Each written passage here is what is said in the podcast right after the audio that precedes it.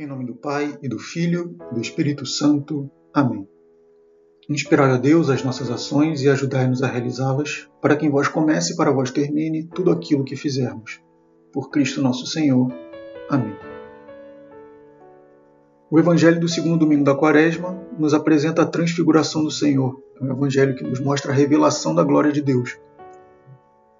Nele podemos ler Cristo que leva Pedro, Tiago e João ao monte e ali se transfigura diante deles, apresentando-se em sua glória.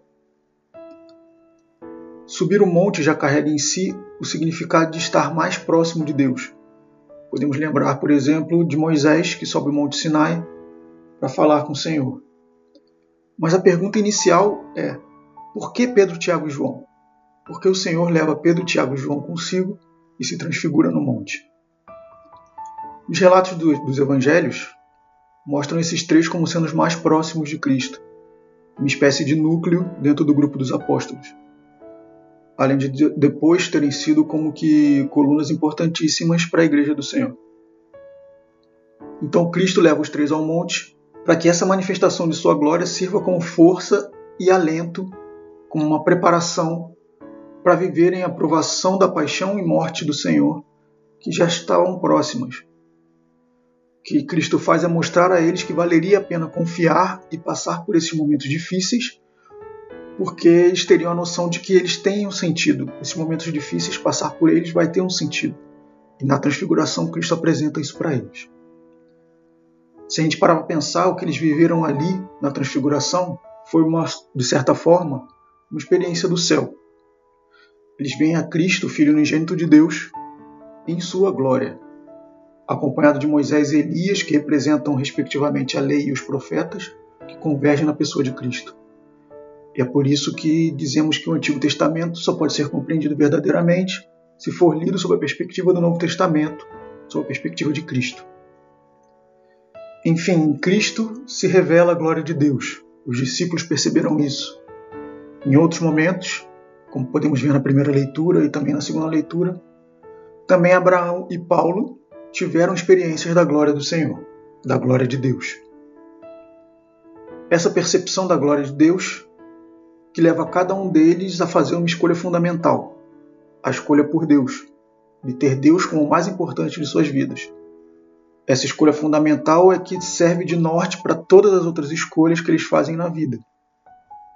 Fizeram essa escolha fundamental de ter Deus como centro e, a partir dela, eles vão permear todas as escolhas que eles fizerem nas vidas deles. É por isso que na primeira leitura nós podemos ver Abraão disposto a sacrificar do seu filho Isaac para atender um pedido de Deus. Lembremos que Isaac, o filho da promessa, foi concebido quando Abraão e sua esposa Sara já eram velhos. Sara, inclusive, era estéril. Isaac era fruto de um milagre, era a realização do sonho de Abraão de ser pai, o filho que ele esperou durante tanto tempo e que Deus lhe deu. Imaginemos então Quão difícil foi para Abraão ouvir de Deus que precisaria sacrificar esse filho.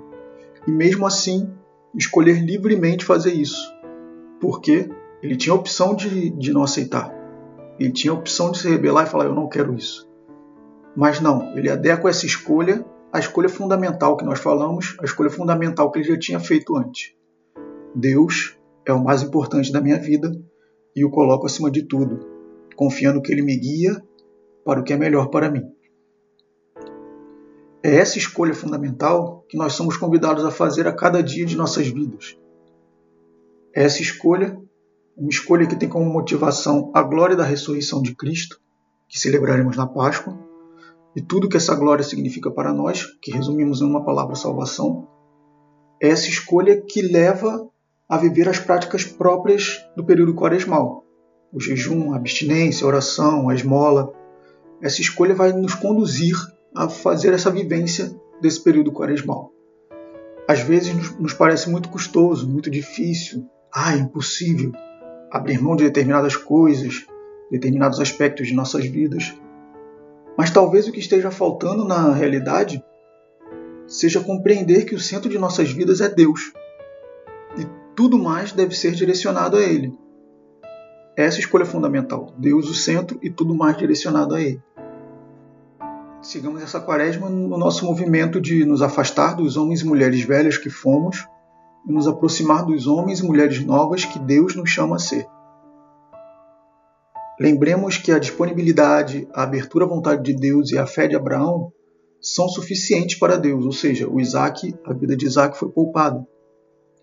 Mas também não esqueçamos que o amor de Deus por nós vai tão além disso, isso fica claro na segunda leitura, que Deus, que pela fé de Abraão poupou a vida de Isaac, não poupou seu próprio filho e o entregou por nós para sofrer, para morrer, mas principalmente para ressuscitar a fim de firmar a reconciliação de nós homens e de toda a criação com Ele, nosso Deus.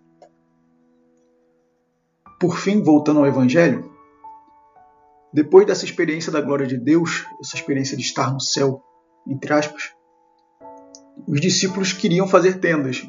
Imagina, queriam continuar ali. Era uma experiência maravilhosa, que o que estavam vivendo, uma alegria muito grande, que para eles era suficiente ficar ali e montamos tenda. Inclusive Pedro fala: montamos tenda para para você, Senhor, para Moisés e para Elias. Os outros nem precisavam de tenda, só o fato de estar ali, estar ali já bastaria. Então imagina que essa experiência maravilhosa fez com que eles quisessem continuar ali. Só que Cristo mostra que é preciso ir além. E o mesmo passa em nossas vidas. Se a gente for parar a pensar, é maravilhoso para nós ter a experiência de Deus atuando em nossas vidas. Como foi maravilhoso para eles a experiência do monte, de estar ali acompanhando a transfiguração. E Cristo vai mostrar que é preciso ir além, tanto para eles, os discípulos, como para nós. É preciso descer do monte e, com a fé que nos move, agir para apresentar às outras pessoas o que é esse viver com Cristo, o que é esse viver em Cristo. Para que essas outras pessoas possam também viver essa experiência de estar e de se perceberem amadas por Deus.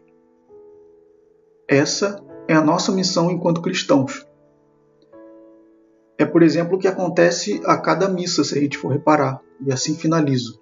Na missa, estamos no monte, vivenciando a experiência do céu, estar intimamente com Cristo. E ao final, somos enviados. Ide, em latim, ite missa est. Te damos graças, Senhor, por todos os vossos benefícios, vós que viveis e reinais pelos séculos dos séculos. Amém. Em nome do Pai, e do Filho, e do Espírito Santo. Amém.